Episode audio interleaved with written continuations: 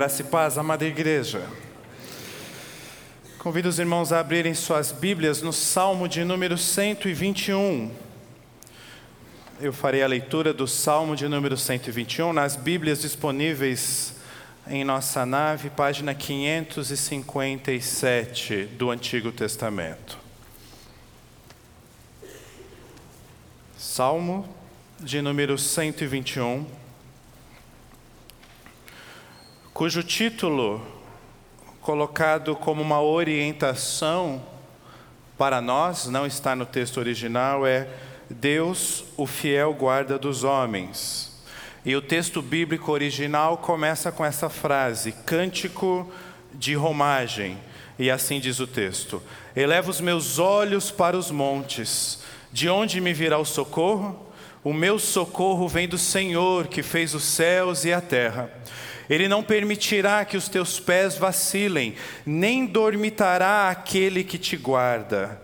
É certo que não dormita, nem dorme o guarda de Israel. O Senhor é quem te guarda, o Senhor é a tua sombra à tua direita.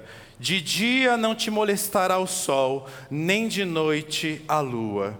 O Senhor te guardará de todo o mal, guardará tua alma. O Senhor guardará a tua saída e a tua entrada, desde agora e para sempre. Senhor, obrigado por esta manhã, ó Pai. A tua palavra é viva e eficaz. Ela pode, ó Deus, transformar as nossas vidas. E esse é o desejo do nosso coração nessa manhã.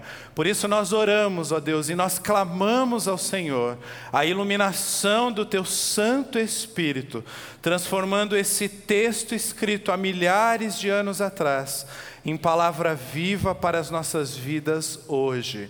Faça assim pelo teu poder, para a tua glória e para a nossa edificação, em nome de Jesus. Amém. Meus amados irmãos, quando eu era criança, havia um desenho que talvez alguns de vocês aqui conheçam, e com isso eu vou revelar a minha idade, que se chamava Mr. Magoo. Ó, um monte aí, hein? Um monte. Mr. Magoo foi ali década de 70, década de 80. Obviamente, quando eu tive acesso a Mr. Magoo, eu já tive acesso assim a, a anos depois, né? Que ele, que ele foi ao ar. Mas era muito interessante. Mr. Magoo era um sujeito já de idade avançada que tinha uma miopia muito forte. Só que ele tinha uma vida como se não tivesse essa miopia. Ele era quase cego. E ele queria fazer as coisas. Ele tinha um cachorrinho que ajudava ele. E todos os episódios eram muito engraçados, porque ele ia para a rua e de repente ele, ele encontrava um semáforo e ele pensava que era um guarda. E ele começava a conversar com o guarda. E ele interagia com o semáforo e ele ia andando pela cidade. E aí batia aquele desespero na gente diante de tantos perigos. Ele atravessava uma rua movimentada e alguma coisa protegia o Mr. Magoo que nenhum carro atropelava. Ele entrava num prédio em obras e todos aqueles perigos de prédios em obras, e de repente vinha algo e, e, e salvava ele de um grande perigo, e de repente o cachorrinho dele estava salvando ele, e ele vivendo a vida como se fosse normal, como se ele não estivesse passando por nenhum perigo. Quando nós olhamos para um salmo como esse, nós podemos trazer essa ilustração para as nossas vidas. Nós somos como o Mr. Magoo, vivendo as nossas vidas achando que está tudo normal, que é tudo natural. Mas na verdade existe um Deus protetor, um Deus que nos guarda, um Deus que nunca nos abandona, e que está sempre nos desviando do mal, que está sempre fazendo com que a gente não tropece, que a gente não caia. Esse cântico é chamado, né, cântico de romagem. Normalmente é, ele começa, na verdade, o Salmo 120 começa uma lista de salmos chamados de cânticos de romagem. Romagem aqui pode ser traduzido como peregrinação. São salmos que muito provavelmente era usado pelo povo de Israel enquanto eles peregrinavam, enquanto eles caminhavam em direção a Jerusalém, passando por aquela região montanhosa, e que entre outros montes estava o Monte Sião, ali na sua vizinhança. Então, nós estamos falando de uma região montanhosa. Nós não sabemos quem é o autor, é um daqueles salmos que nós não temos indicação de autoria. Mas isso não é importante para a nossa reflexão. É muito claro quando nós olhamos o Salmo 20, 20, 121 que se trata de um salmo de encorajamento. E a pergunta que surge para nós é por que, que nos nossos dia, no nosso dia a dia nós precisamos de encorajamento? Nós precisamos de encorajamento porque nós passamos por problemas por exemplo, de desemprego. Nós precisamos de encorajamento porque às vezes temos problemas na empresa, problemas na economia, problemas financeiros. Precisamos de encorajamento quando passamos por grandes desafios na família, quando passamos por aquelas experiências de uma sensação profunda de insegurança, e outros tantos exemplos que eu poderia dizer aqui, citar aqui, que apontam para a nossa necessidade de sermos ah, encorajados. Este salmo, ele faz mais sentido para aqueles que são discípulos de Jesus, para aqueles que são verdadeiros crentes, ah, porque eles lembram os discípulos que o socorro vem do Senhor. E isso só faz sentido para quem entende que o Senhor é o Senhor da sua vida, o Senhor do universo. Mas, ainda que você ainda não seja discípulo de Jesus, essas palavras do Salmo 121 podem te ajudar a conhecer melhor esse Deus que nós adoramos. Então também fala ao seu coração. E o encorajamento nesse texto, ele é duplo. Por um lado, é um encorajamento para os discípulos confiarem no seu Senhor. Porque nós temos a tendência de deixar de confiar em algum momento de nossa caminhada. Em um outro ponto, o, o salmo nos ensina a nós recorrermos à proteção do Senhor. Ué, pastor, mas isso não é a mesma coisa? Não é nós podemos confiar no Senhor, mas em alguns momentos de dificuldade de nossas vidas, nós não recorrermos a Ele, em busca de proteção, em busca de auxílio. Parece, meus amados irmãos, que as nossas vidas mostram isso. Essa realidade de, não, eu sou discípulo de Jesus, eu confio em Deus, mas vem a primeira dificuldade, a primeira aprovação, e nós vivemos como se nós não confiássemos. Nós não buscamos a proteção dele, nós buscamos outras soluções. Quando o texto começa dizendo que este homem eh, eleva os meus olhos para o monte, no contexto histórico do salmista, o monte representava a presença de Deus. Ele está se referindo sim a Jerusalém, ele está peregrinando para Jerusalém. Aquela região montanha, montanhosa, está difícil essa palavra hoje, né? Montanhosa. Jerusalém foi construída no monte, Sião está ali na vizinhança. Esses homens caminham, eles olham para o monte, porque o monte faz lembrá-los da presença de Deus, do poder de Deus. Mas ao mesmo tempo, meus amados irmãos, no contexto do povo de Israel e nas nossas vidas hoje, eu quero usar os montes aqui como um, um, um recurso simbólico. No seguinte aspecto, muitas vezes nós olhamos para a direção de Deus ou para aquilo que representa Deus. Mas as coisas que estão diante dos nossos olhos nos são tão atraentes que a gente fica fixado naquilo e a gente acha que aquilo pode ser a solução.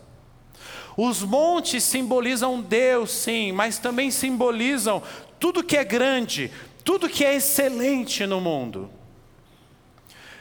E meu amado irmão, minha amada irmã, tudo, por maior que seja, por mais excelente que seja, ainda que seja uma criação de Deus, é fútil diante da possibilidade de nós enxergarmos o próprio Criador.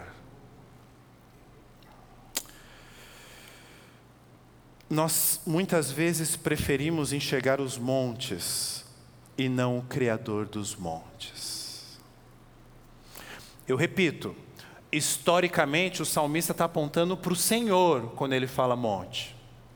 Sou eu que estou trazendo essa ilustração, que às vezes no nosso anseio de olhar para o Senhor, outras coisas nos chamam a atenção.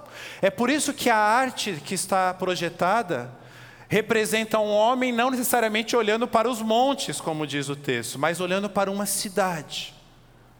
Um olhar vago para o horizonte, talvez preocupado e fazendo essa pergunta que é o tema da nossa reflexão: de onde me virá o socorro? O nosso problema é que muitas vezes nós confiamos mais em nossos recursos financeiros ao invés de confiar no sustentador da vida do universo. Muitas vezes nós confiamos mais em médicos e na medicina, ao invés de confiar naquele que tem o domínio sobre a vida e sobre a morte. Muitas vezes nós confiamos mais em juízes, ao invés de confiarmos no justo juiz do universo. E juízes nos decepcionam. Você sabe do que eu estou falando. Muitas vezes nós confiamos mais em coisas que nos dão alegrias momentâneas, quando Deus nos dá acesso a Ele, Ele se oferece, o único que pode nos apresentar uma felicidade e duradoura. Por isso, o salmista nos alerta que em qualquer direção que nós movermos os nossos olhos, nós não vamos encontrar salvação. Tudo bem, ele está olhando para o monte, o monte desperta nele essa sensação da presença de Deus.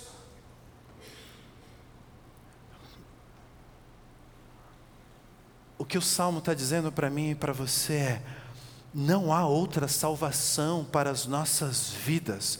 Salvação tanto no sentido espiritual, tanto no sentido eterno, quanto salvação dos nossos problemas, dos nossos desafios, do nosso dia a dia, da vida. E como se não bastasse isso, meus amados irmãos, nós não podemos esquecer, o Salmo traz isso à tona, esse cuidado paternal de Deus conosco. Olha que coisa maravilhosa. Ah, o Deus grandioso, o Deus que é o Criador do universo, verso número 2. Meu socorro vem do Senhor que fez os céus e a terra, Ele criou todas as coisas. Esse Deus, Todo-Poderoso, resolveu ter um relacionamento pessoal com você. E mais, é um relacionamento pessoal de proteção. Ele não precisava disso. Ele não precisava disso. Deus é muito mais, o que esse salmo está nos dizendo é que Deus é muito mais do que um guarda-costas. Tem até um filme famoso, né? O Guarda-Costas. Quem é mais jovem não conhece. Do Kevin Costner com a Whitney Houston. É muito mais. Deus não é como um guarda-costas contratado que está ali nos protegendo, nos dando segurança. Deus é como um pai, ele se revela, se revela como um pai, porque um guarda-costas é um profissional que é pago para nos proteger. Um pai não. Um pai protege porque ama o seu filho. E ele não cobra para protegê-lo. Ele também não espera o seu filho pedir ajuda.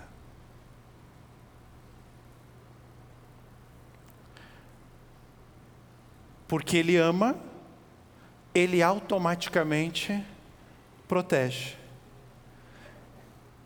Ele está de olho o tempo todo.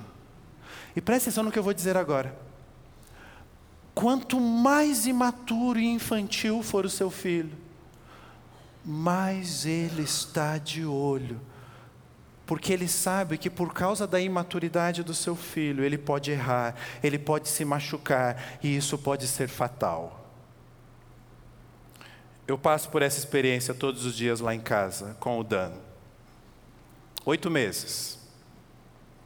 Nós colocamos ele assim num tapete no, no meio do chão da sala. E ele fica sentadinho lá, aquele cabeção. E por causa do cabeção, ele perde o equilíbrio. E o que, que Gabi e eu fazemos? Nós colocamos almofadas ao redor dele. Porque em algum momento ele pode se empolgar e, tum, tombar de lado, ou tombar para frente, ou tombar para trás. Eu estou vendo que o meu filho é imaturo ainda, ele está aprendendo a respeito da vida, como se equilibrar. Porque eu amo, eu o protejo. E às vezes ele nem sabe que eu estou protegendo. Existe um outro lado também. Quando eu perceber que isso pode estar fazendo mal para o aprendizado dele. E às vezes tirar as almofadas é para ele bater a cabeça no chão mesmo.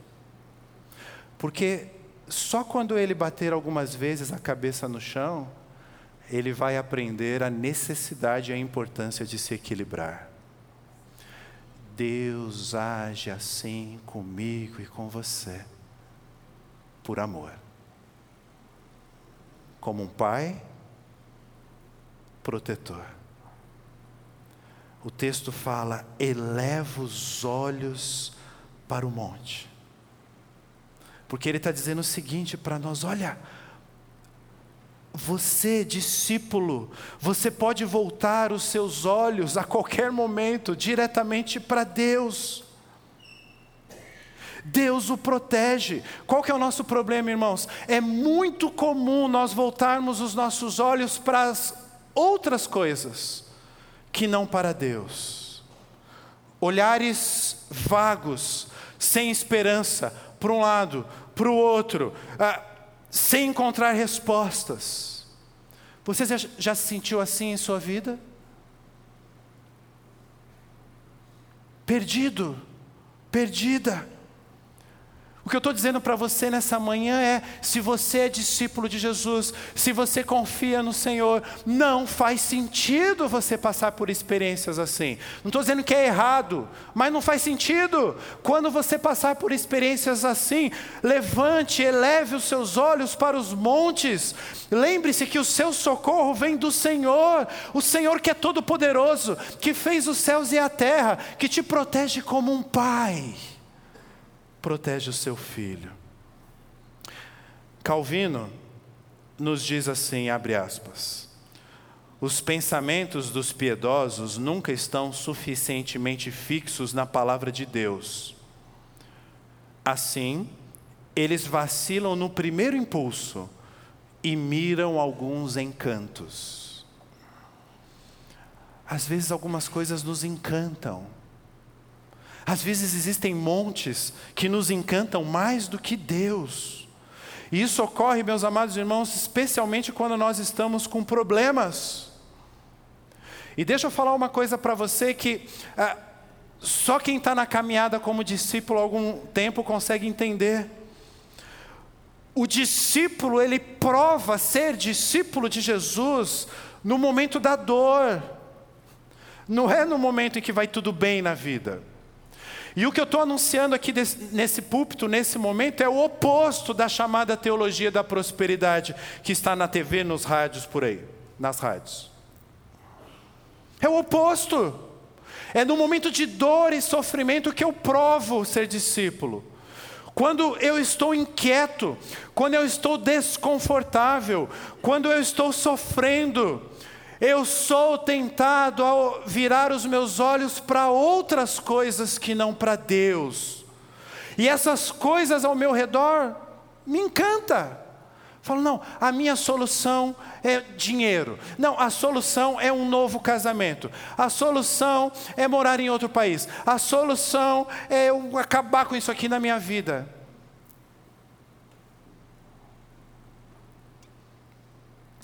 Isso ocorre nas nossas mentes. Em algum momento a gente percebe o caminho que nós estamos seguindo. E é nesse momento que Deus nos chama para nós voltarmos a olhar para Ele.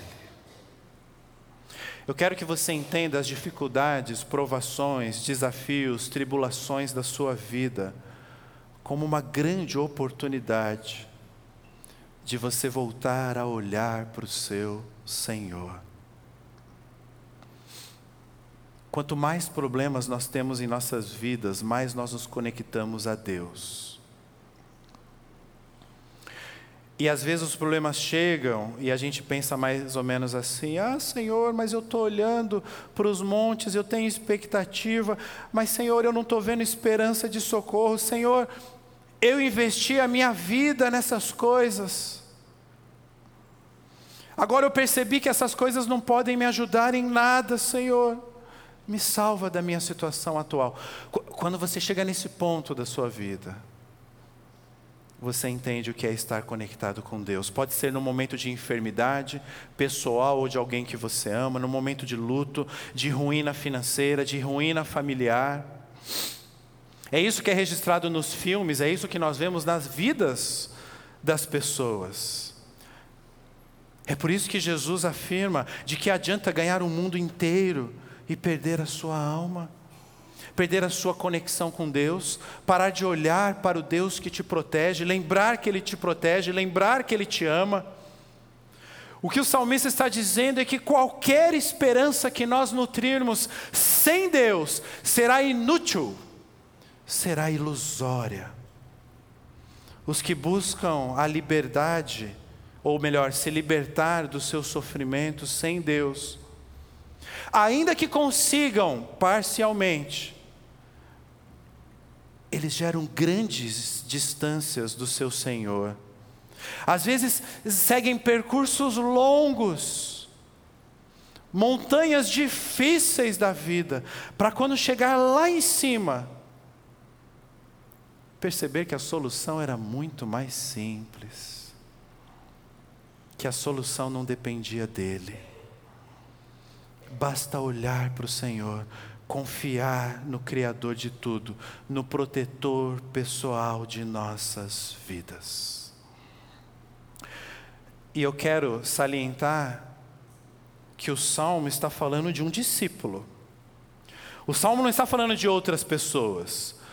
Fica claro no salmo que é uma experiência pessoal de um discípulo, ou seja, não se trata ou, ou melhor, se trata de uma enfermidade, essa, essa falta de confiança em Deus, que afeta toda a humanidade. Aquele que não é discípulo, mas até mesmo o que é discípulo. Isso mostra para nós que nós, mesmo como discípulos, temos a tendência de olhar outras coisas e não para Deus.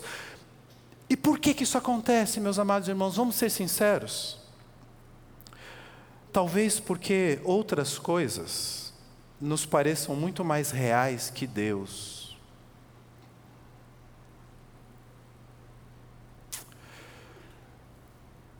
Outras coisas nos parecem mais palpáveis. Eu consigo chegar até aquela coisa. Eu, eu, eu, tenho um senso de eu, eu consigo conquistar. Eles são belos, eles são desafiantes, eles fascinam.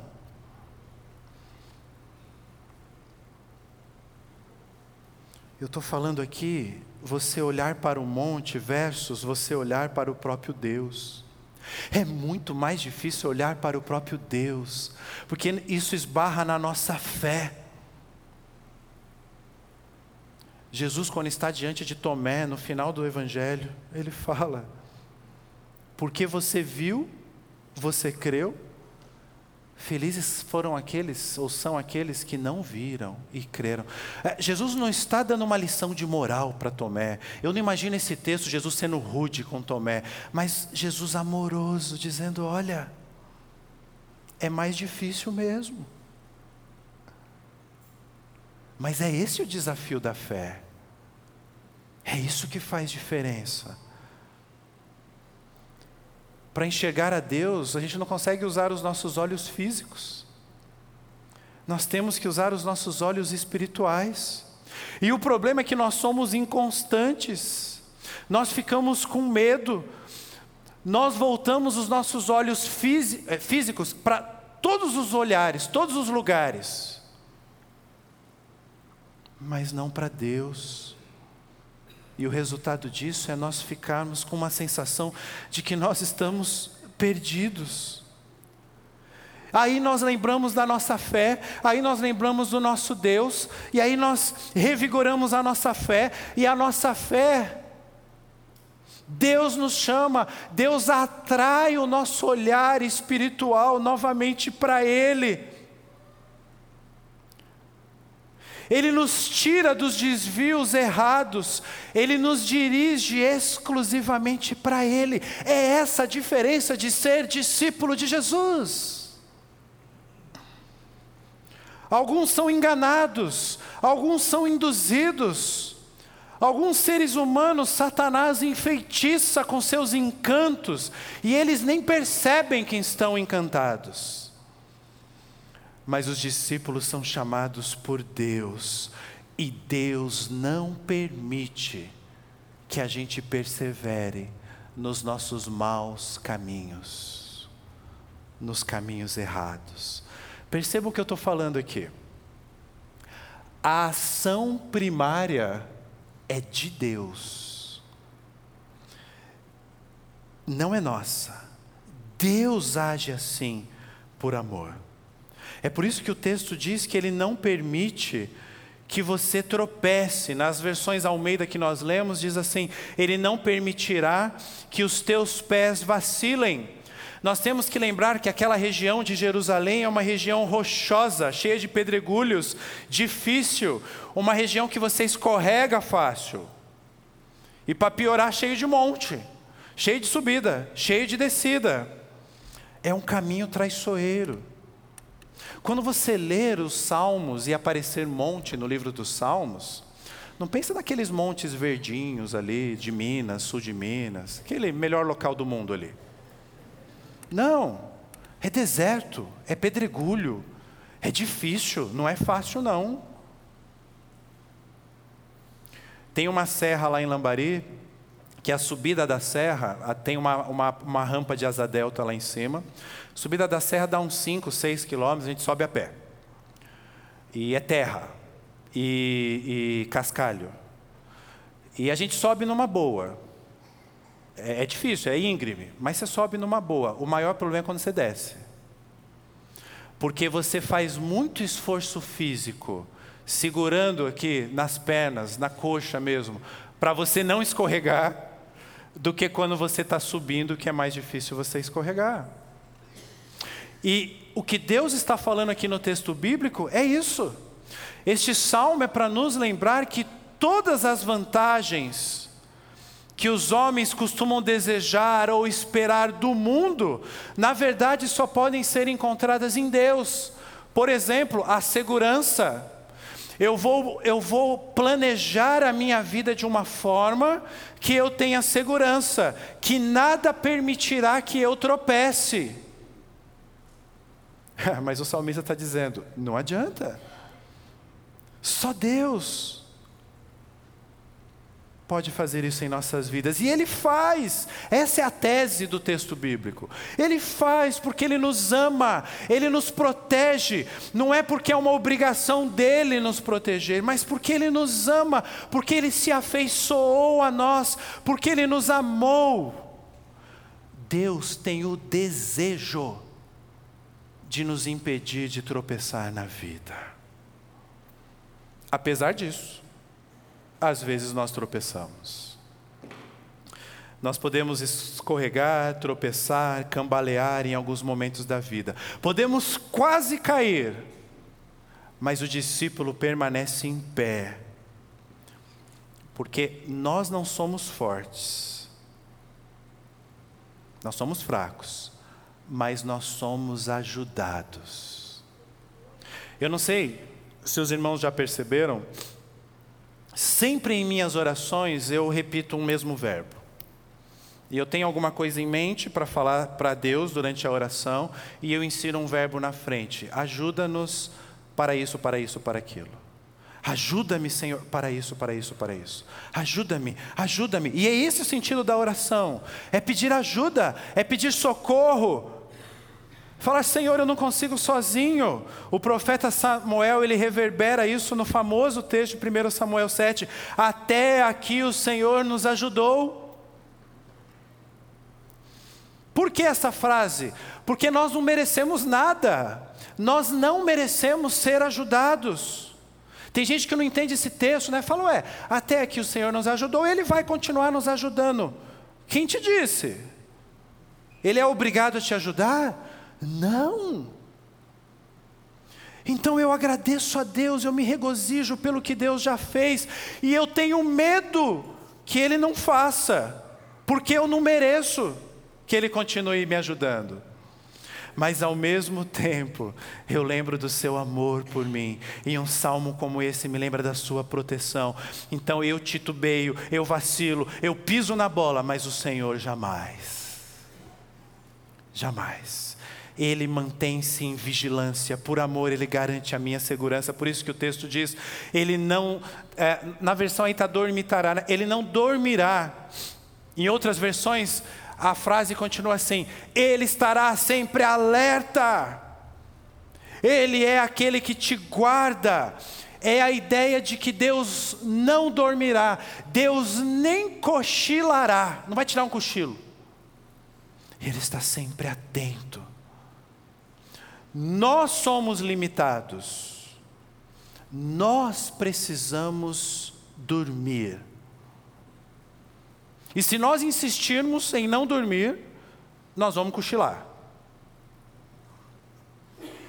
Isso é maravilhoso, meus amados irmãos, porque o fato de nós precisarmos dormir para continuar vivos é a maior prova, uma das maiores provas de nossas limitações. Deus nunca dorme. Ele está sempre alerta ele nem cochila, porque ele é ilimitado. Quando Elias está confrontando os deuses do povo pagão, em uma frase ele diz mais ou menos assim, está lá em 1 Reis 18, ele fala: ah, O Deus de vocês está dormindo, que não está ouvindo vocês? Cadê o Deus de vocês? Ele usa essa expressão. O Deus de vocês está dormindo? Como quem diz: O meu nunca dorme. E às vezes a gente pensa que Deus não está ligando para a gente, não está ligando para os nossos problemas. Ele está preocupado com a reunião da ONU e não com a nossa vida. Ele te ama. Ele é onipresente. Ele é onipotente.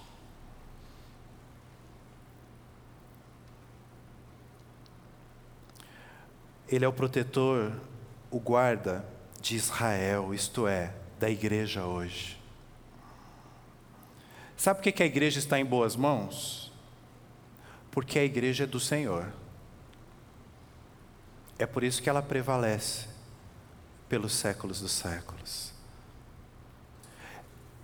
A igreja da Vila Mariana não é nossa. Ainda bem porque se fosse a gente já tinha acabado com ela.